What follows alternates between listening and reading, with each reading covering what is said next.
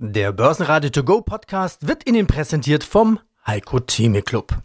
Werden Sie Mitglied im Heiko Theme Club. heiko-theme.de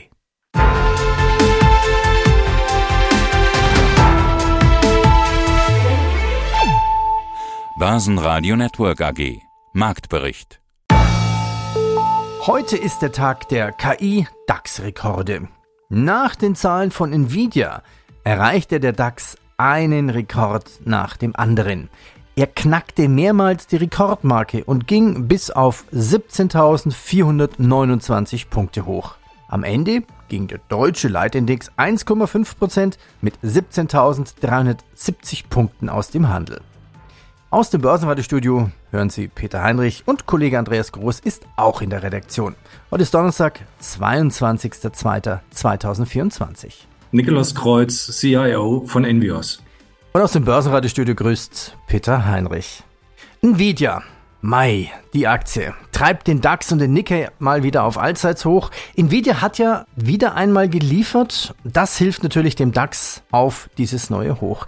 Also im Moment bleibt bei der Anlage ja eigentlich fast keine Wünsche unerfüllt. Selbst die hohen Erwartungen, die alleine wegen des hohen Börsenwertes bereits Gesamtmarktrelevanz erlangt, konnte Nvidia ja übertreffen. Herr Kreuz, aktuell macht doch keinen Sinn, sich gegen den Güterzug der Käufer und Optimisten zu stellen, oder? Ja, Herr Heinrich, so sieht's aus. Also the trend is your friend. Das ist ja auch letzten Endes das, was wir immer in der Neurofinance propagieren, in der Behavior Finance, dass man gegen einen Trend sich nicht stellen sollte, weil der kann eben halt auch etwas länger dauern, als man selber denkt. Ich glaube, es sind viele Asset Manager, die sich diese Zahlen angeschaut haben, auch die gestern, wie gesagt, nachbörslich kamen. Und vorher waren noch 24 Stunden vor 120 Milliarden Börsenkapitalisierung allein bei Nvidia ausradiert worden, um sie dann in knapp 20 Minuten nachbörslich wieder einzufangen und wieder Allzeithochs zu erzielen. Es ist Erinnert mich zwar ein bisschen so an die Dotcom-Blase, aber es hat schon mehr Substanz, zumal Nvidia und auch die Magnificent Seven, worauf ja die gesamte Fantasie auch fußt und auch diese ganz, diese ganze Stärke des S&Ps und damit eben halt auch eine Implikation auf den MSCI World, alles fußt eigentlich auch auf bestehende Geschäftsmodelle. Nvidia hat wieder alle erwarten, alle Analystenschätzungen, den Quartalsumsatz um 242 Prozent zum Vorjahr gesteigert und äh, EPS, also Earning per Shares, also die, der Gewinn je Aktie, der ist um sagenhafte 450 Prozent erhöht worden. Wenn man dann auch noch mit mit dem Firmengründer da eine visionäre Vorausschau macht und man sieht diese Markteintrittsbarrieren, dass die wirklich mit einer tollen Software CUDA, die nur im KI-Bereich funktioniert, beziehungsweise worauf die Algorithmen dann auch trainiert werden und diese Chips eben halt für diese Anwendung notwendig sind, dann kann man diese Euphorie in Teilen nach, nachvollziehen. Zumindest ist sie nicht ganz bodenlos. Da ist nicht nur Fantasie oder schöne klingende Namen, sondern es besteht dahinter schon ein funktionierendes Geschäftsmodell, was sehr rentabel ist. Die Börsen im Einzelnen, sie zeigten sich heute von ihrer besten Seite, angeführt von einer beeindruckenden Relle in Japan, die den Nikkei über die historische Marke vom Dezember 1989 hiefte.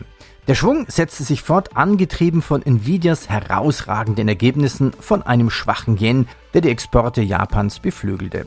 Naja, in Europa sorgten Hoffnung auf eine baldige Zinssenkung durch die EZB für Optimismus, während die Einkaufsmanager-Indizes eine langsamere Kontraktion in der Eurozone signalisiert. Kontraktion, naja, so kann man auch für Schwäche sagen.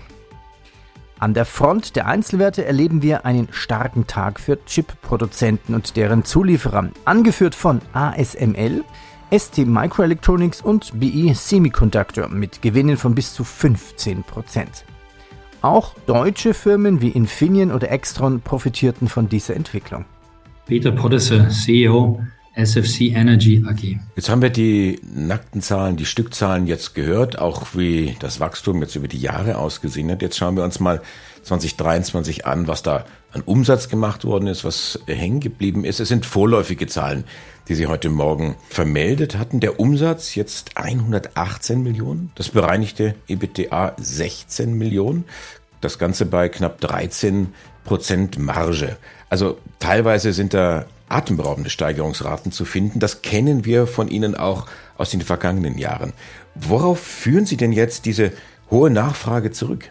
Wir müssen hier zwei Dinge sehen. Das eine ist wirklich die konkrete Arbeit hier im Markt, hier mit unseren Kunden. Wir sind einer der Pioniere in diesem Segment und haben uns über die letzten 20 Jahre auf zwei Dinge konzentriert. Zum einen als klassisch deutscher Technologiemittelständler inzwischen auf ein sehr gut funktionierendes Produkt, eine beispielgebende Produktqualität Dort sind wir heute sicherlich in dem Segment hier stationäre Energieversorgung das Unternehmen. Ich hatte die installierte Basis ja erwähnt, aber das sind wir diejenigen auch mit den längsten Erfahrungen mit den meisten Betriebsstunden. Das heißt, wir wissen, was funktioniert üblicherweise, was funktioniert nicht. Und wir haben ein industriell gereiftes Produkt und hier gibt es nicht sehr viel Vergleichbares zurzeit hier, auch auf internationalem Level. Und der zweite Punkt, wir haben uns die letzten zehn Jahre sehr stark darauf konzentriert, dort, wo wir es schaffen, als Unternehmen unserer Größenordnung direkt Marktzugang zu Kunden, zu Abnehmern zu etablieren und das Ganze eben auch weltweit. Und dort, wo wir es nicht aus eigener Kraft schaffen, hier langjährige, vertrauensvolle Partnerschaften aufzubauen, ob in Japan mit Toyota, ob in Singapur mit anderen Partnern, Marktzugang, Kundennähe. Und das gepaart mit der grundsätzlichen Nachfrage nach einer sauberen Alternative zu konventionellen Stromerzeugern. Unsere Brennstoffzellen üblicherweise ersetzen in sehr simplifizierter Form den klassischen Dieselgenerator, das, das Notstromaggregat, den, den Stromerzeuger. Und überall dort, wo wir im Einsatz sind, können unsere Produkte heute das Gleiche leisten. Das Ganze aber zum einen emissionsfrei, aber wirtschaftlich noch wichtiger mit geringeren laufenden Kosten. Wir sind als Investgut üblicherweise teurer als die konventionelle Technologie, aber über einen Nutzungszeitraum von zwei bis x Jahren können wir üblicherweise unseren Kunden Gesamtkosten bieten, die attraktiver sind. Mercedes-Benz überraschte positiv mit einem geringeren Gewinnrückgang als erwartet und kündigt neue Aktienrückkäufe an, was zu einem Anstieg von 4,7 Prozent reichte. MTU Aero Engines musste hingegen Einbußen hinnehmen, was eine unerwartete Dividendenkürzung die Anleger verschrecken ließ, was zu einem Rückgang von über 3 Prozent reichte. Ja, also die Quartalszahlen schauen wirklich gigantisch aus. Meine, der Quartalsgewinn von Nvidia sprang binnen eines Jahres von 1,4 auf knapp 12,3 Milliarden hoch. Also, da wird richtig Kohle verdient. Und laut Nvidia, theoretisch gibt es eine unbegrenzte Nachfrage nach KI-Chips. Ja, so ganz so euphorisch wäre ich nicht, weil es kommt ja, wie es immer kommt. Natürlich, diese Margen von 70 Prozent auf diese Chips, die sind sagenumwobend und es wird natürlich Wettbewerber anziehen. Man sieht es ja auch schon, Sam Altman, andere große Bewerber, Mitbewerber wollen auch anfangen, neue Chipfabriken sogar in Amerika und in der gesamten Welt aufzubauen, um entsprechend da hinterherzukommen und diese, wie soll ich sagen, Preissetzungsmacht eben halt auch anzugreifen. Und so bewegen wir uns halt dann auch wieder in sogenannten Schweinezyklen. Dann werden viele Kapazitäten aufgebaut. Wir sind ausgelastet, dann bricht eventuell die Nachfrage etwas an oder Überkapazitäten werden geschaffen von den Anbietern. Entsprechend fallen die Preise und dann werden marginale oder intramarginale Wettbewerber, submarginale scheiden wieder aus. Das ist über einen längeren Zyklus und diese KI-Fantasie und auch der technologische Wandel ist natürlich sehr viel schneller so dass man vielleicht auch da sagen muss, das wird noch ein bisschen dauern. Und deshalb würde ich es nicht so abtun und auch äh, ähnlich wie Goldman Sachs, die eigentlich für ihre Hedgefonds und Fonds auch äh, die Quote der Magnificent Seven gesenkt hat. Da würde ich gar, gerade momentan einfach nicht drauf setzen, weil einfach die Dominanz der, der dieser sieben US-amerikanischen Technologiewerte in der Front vorne dran mit Nvidia einfach auch äh, zu viel Marktmacht besitzen. Wenn man sich das im S&P anschaut, diese Magnificent Seven haben 25 Prozent Gewichtung, ja. Und wenn man dann weiß, dass der S&P eben halt auch zu bis zu 60 Prozent im MSCI World gewichtet ist, das Verhältnis ist noch krasser, wenn man in den Nasdaq reinschaut, dann haben diese Magnificent Seven mit den knapp 13 Billionen Börsenkapitalisierung über 40 Prozent der Kapitalisierung dieses Nasdaq 100. Und das sind schon dann auch Konzentrationen und da gibt es sicherlich auch Nachteile, weil diese ungesunde Konzentration, so nenne ich es jetzt mal, zu einer erhöhten Volatilität auch führt und eben halt auch eines erhöhten Risikos. Das ist die Quintessenz beziehungsweise die Kehrseite der Medaille. Okay, also Gratulation für alle, die rechtzeitig dabei waren. Das heißt, man kann jetzt nicht pauschal sagen, man kann es sich nicht leisten, nicht dabei zu sein, aber nicht hoch positionieren? Ist die grundsätzliche Frage, was ist denn Technologie? Technologie bedeutet ja nur Fortschritt. Hätte man mal vor 100 Jahren oder 150 Jahren erwartet, dass wir uns so fortbewegen, wie wir uns fortbewegen, da galt es dann auch in ein neues industrielles Zeitalter zu gehen. Und die Euphorie führt schon auch da in diese Richtung, dass man sagt, jetzt ist man aus diesem schnöden Internet raus und ich sehe selber auch die, die, die Vorteile. Also die sind nicht nur in der Finanzindustrie, die sind eigentlich dort auch wo Informationen aggregiert werden müssen. Und das ist einfach auch nicht mehr platt. Ich kann vielleicht von Beiträgen erzählen. Ich schreibe sehr, sehr viele Beiträge für unterschiedliche Gazetten und ich hatte das Problem, dass ich wenig Zeit hatte und zwei Beiträge zusammenzuführen hatte. Dann habe ich mich mal mit JetGPT auseinandergesetzt und parallel auch noch KI, Bildgeneratoren. Sie glauben gar nicht, wie schnell man Bildrechte bekommt. 15 wunderbare Bilder, die eigentlich nur fiktiv sind und ein Beitrag, den man per Sprach erweitern kann, reduzieren kann, eloquenter schreiben kann. Da sind mir mindestens 80, 90 Prozent meiner Arbeitszeit erspart worden. Und das wird sich konsequent über alle Branchen, über alle Länder und Nationen auch rüberwälzen. Deshalb ist das schon auch etwas, was uns alle nicht nur am Arbeitsplatz, sondern auch unser Leben verändern wird. Deshalb ist es momentan sicherlich sinnvoll, das mindestens als eine Beimischung zu sehen. Das hat man ja sowieso, wenn man nah an einem US-amerikanischen Index bleibt. Ob man jetzt noch als letzter auf eine Einzelaktie draufspringen muss, da muss jeder für sich selber entscheiden. Aber grundsätzlich sind es 13,1 Billionen Börsenkapitalisierung. Wenn Sie das mal ins Verhältnis setzen zum BIP Deutschland, was ja jeden Monat leider durch unfähige Politik sich auch reduziert, dann ist etwa die Börsenkapitalisierung dieser Magnificent Seven so hoch bewertet wie das BIP von Deutschland in den nächsten drei Jahren. Heidelberg Materials verkündet ein Rekordjahr mit leicht gestiegenem Umsatz auf fast 21,2 Milliarden Euro und einem Gewinn von rund 1,9 Milliarden Euro. Trotzdem nahmen Anleger Gewinne mit. Winterschaldea spürt den Druck niedriger Gas- und Ölpreise, was zu einem Verlust von 51 Millionen Euro führte. Börsenradio Network AG. Wir machen Börse hörbar und verständlich. Das Vorstandsinterview. Jahreszahlen. Mein Name ist Matti Jeckel. Ich bin Finanzvorstand bei der Büfinger SE seit Juli 2022. Habe fast 35 Jahre in dem Unternehmen verbracht und freue mich auf das Interview. Und wenn ich an Billfinger denke, dann denke ich immer sofort an Transformation. Also das muss ich ja Ihnen als studierter Bauingenieur nicht sagen und als jemand, der 35 Jahre im Konzern ist und folglich das Berger auch noch kennt, sowieso nicht. Und daher die Eingangsfrage, ist diese Transformation, die ich immer im Kopf habe, ist sie schon abgeschlossen? Wofür steht Billfinger heute? Also die Transformation ist sehr weit fortgeschritten. Die Transformation von einem ehemaligen Baukonzern über einen Multiservice-Dienstleister hin zum reinen Industriedienstleister ist fast abgeschlossen. Wir haben mit einer überarbeiteten Strategie ein neues Kapitel aufgeschlagen und das befindet sich seit letztem Jahr in der Umsetzung und wird sicher noch einige Jahre in Anspruch nehmen. Der Kern dieser Strategie oder die Bereiche zwei Bereiche, Engineering und Maintenance und Technologies. Wie verhalten die sich denn jetzt miteinander? Sind die gleichwertig? Von der Umsatzanteil her sind sie nicht gleichwertig. Unser Hauptgeschäft ist Engineering und Maintenance, sprich die Instandhaltung, die Verbesserung großer Prozessindustrieanlagen auf der einen Seite.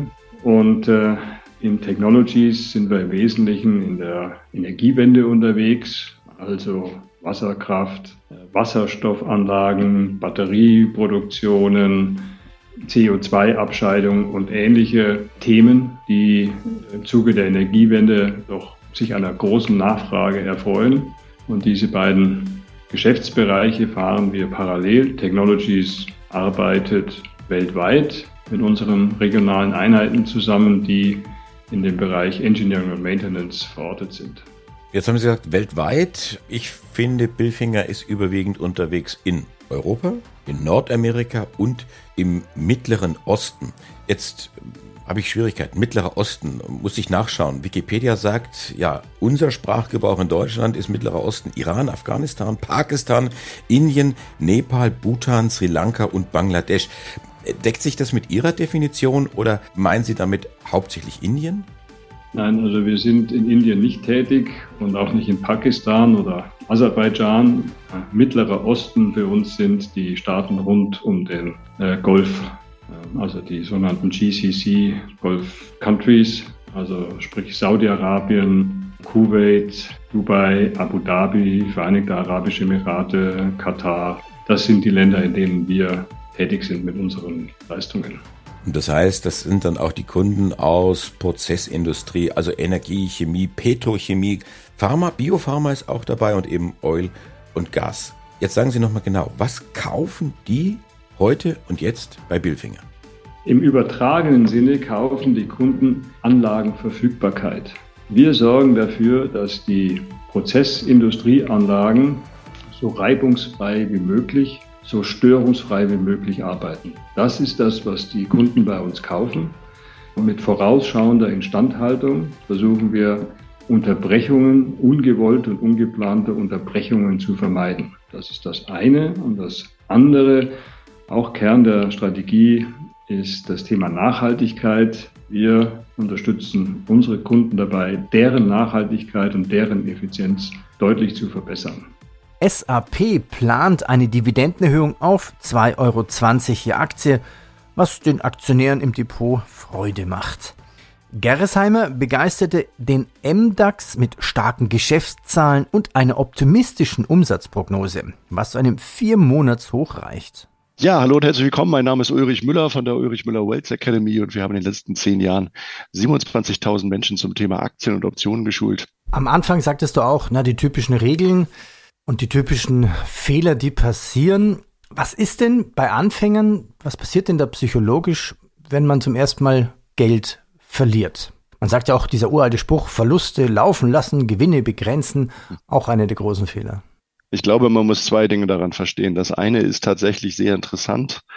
Wenn man Verluste an der Börse macht, spricht es das gleiche Hirnareal an wie die Todesangst.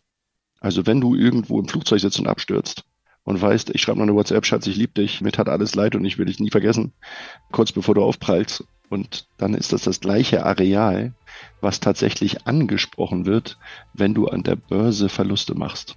Und wenn man alleine dieses Thema für sich weiß, dann versteht man, was man für einen Schwachsinn manchmal macht wo man im Nachgang sagt, rational, ey, das war ich nicht. Wer hat das denn getradet? Das kann doch gar nicht angehen. Wir erleben das übrigens auch im Support, weil wir natürlich auf diese Dinge auch immer im, Seminar hinweisen.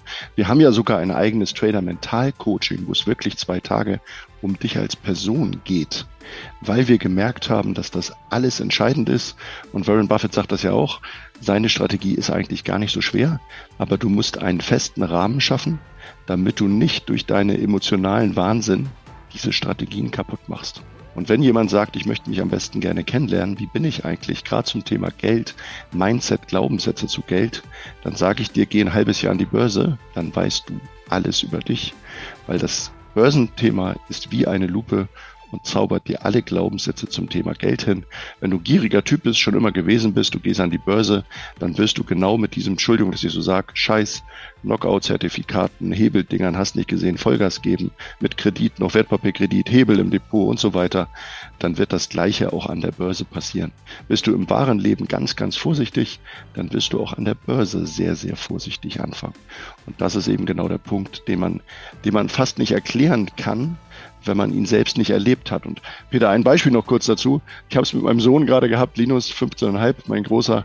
Der fragte mich vor ein paar Wochen, Papa, wie ist das denn, wenn ich mich in ein Mädchen verliebt habe? Wie merke ich das? Dann habe ich kurz überlegt und habe gedacht, ey, wie erkläre ich dem das jetzt? Und dann habe ich so gesagt, ich sage, naja, vielleicht hast du das Gefühl, du möchtest gern neben ihr sitzen. Oder du möchtest gern irgendwie Zeit mit ihr verbringen. Du möchtest sie vielleicht mal berühren. Irgendwie hast du so feuchte Hände oder so ein flaues Gefühl im Magen. Und dann hat er so da klar, einige Dinge hat er verstanden, aber andere hat er gedacht, naja, ist komisch. Und das gleiche vergleiche ich auch in diesem Thema mit der Börse. Wenn du es noch nie gemacht hast, dann kannst du es einfach nicht erklären oder beschreiben. Das ist, glaube ich, ein ganz, ganz wichtiger Faktor. Delivery Hero erlebt einen weiteren Kurseinbruch nach gescheiterten Verkaufsgesprächen in Südostasien. Und Intel konnte einen großen Coup landen, indem es Microsoft als Kunden für seine Auftragsfertigung gewann, was die Aktie des Unternehmens sicherlich beflügeln wird. Börsenradio Network AG. Wir machen Börse hörbar und verständlich. Wer wissen möchte, wo und wann die Börsentage stattfinden, der kommt bei der Google-Suche relativ schnell auf die Seite diebörsentage.de und damit auf die beiden Köpfe dahinter, Thomas Böttcher und Dirk Mahnert. Und den begrüße ich jetzt am Telefon. Hallo Dirk, wie geht's dir? Hallo, ich grüße dich. Gut geht's. Und der Grund, warum wir gerade heute darüber sprechen, ist der 2. März von 9.30 Uhr, der Börsentag Frankfurt. Veranstaltungsort ist äh, das Kongresszentrum Cup Europa. Super zu erreichen, super zentral. Wen wollt ihr denn erreichen? Sind es jetzt nur die Frankfurter, die sich ohnehin von früh bis spät mit dem Thema Finanzen auseinandersetzen oder sagt ihr, hey, kommt äh, Hessen, Rheinland-Pfalz, kommt alle zu uns? Natürlich, jeder, der Zeit und Lust hat, am 2. März zu uns zu kommen, ist natürlich gerne gesehen. Die Anbindung ist gut, ein Cup, also sowohl mit Bahn als auch Auto. Wer will, kann natürlich auch nach Frankfurt fliegen, wobei das die wenigsten machen dürften. Und da gibt es natürlich dann die Qual der Wahl an den jeweiligen Tagen auch, ähm, weil im Programm natürlich viele Vorträge sind, die zeitgleich laufen. Wir veröffentlichen natürlich das Programm dann auch entsprechend vorher, sodass sich jeder auch schon seinen Tagesplan selber zusammenstellen kann. Nenn doch mal ein paar Namen, lass doch mal raus. Wer, wer sind denn so die, die großen, die führenden Köpfe, die man sofort kennt? Ja, na gut, wir haben natürlich aus Funk und Fernsehen bekannte Referenten, wie jetzt äh, den Mick Knauf oder den Michael Blumenroth, unseren Rohstoffexperten von der Deutschen Bank. Ja, nicht zu vergessen natürlich unseren Abschlussreferenten, den Heiko Thieme. Der ist ja inzwischen, glaube ich, aufgrund seiner langjährigen Erfahrung auch jedem bekannt und macht immer einen super frischen und schönen Abschlussvortrag. Ja, und wir haben aber natürlich auch viele Referenten, die fachlich top sind und die jetzt nicht medial immer so im Vordergrund stehen. Insofern soll man einfach mal suchen, was äh, das Vortragsthema so ankündigt und sich dann vielleicht auch mal überraschen lassen von richtig tiefgründigen, guten Informationen. Und den ein oder anderen der Vortragenden, die noch nicht so medial ins Rampenlicht getreten sind, die hole ich mir vielleicht dann ans Mikrofon und dann heben wir sie zumindest ins akustische Rampenlicht. Was kostet der Eintritt? Wie kann ich mich anmelden? Kann ich mich auch noch kurzfristig entscheiden? Die erste Frage ist ganz einfach. Alle unsere Börsentagsveranstaltungen sind für die Besucher kostenfrei. Das ist natürlich eine super Sache. Außer der Mühe, selber dahin zu kommen, brauchen Sie sozusagen nichts weiter in die Hand nehmen. Die Anmeldung ist allerdings erforderlich auf der jeweiligen Webseite, also für Frankfurt äh, Börsentag-frankfurt.de, Cup Europa mitten in Frankfurt, 2. März, ein Samstag. Ja, und 9.30 Uhr geht es da los. Das war's. Die Börse in einer kurzen Zusammenfassung. Alle Interviews in Langform gibt's wieder auf börsenradio.de. Bleiben Sie informiert und bis zum nächsten Mal im Börsenradio To Go Podcast. Morgen Vormittag wieder zusammengefasst von Kollege Christian Drastel aus Wien zu einem Live-Blick auf die Börsen. Börsenradio Network AG Marktbericht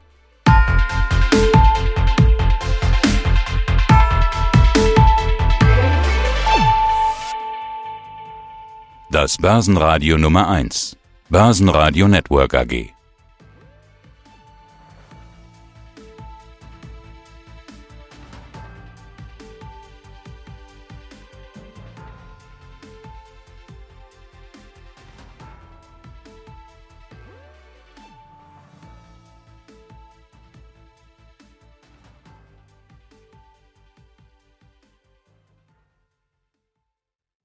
Der Börsenradio To Go Podcast wurde Ihnen präsentiert vom Heiko Theme Club. Werden Sie Mitglied im Heiko Theme Club. heiko-theme.de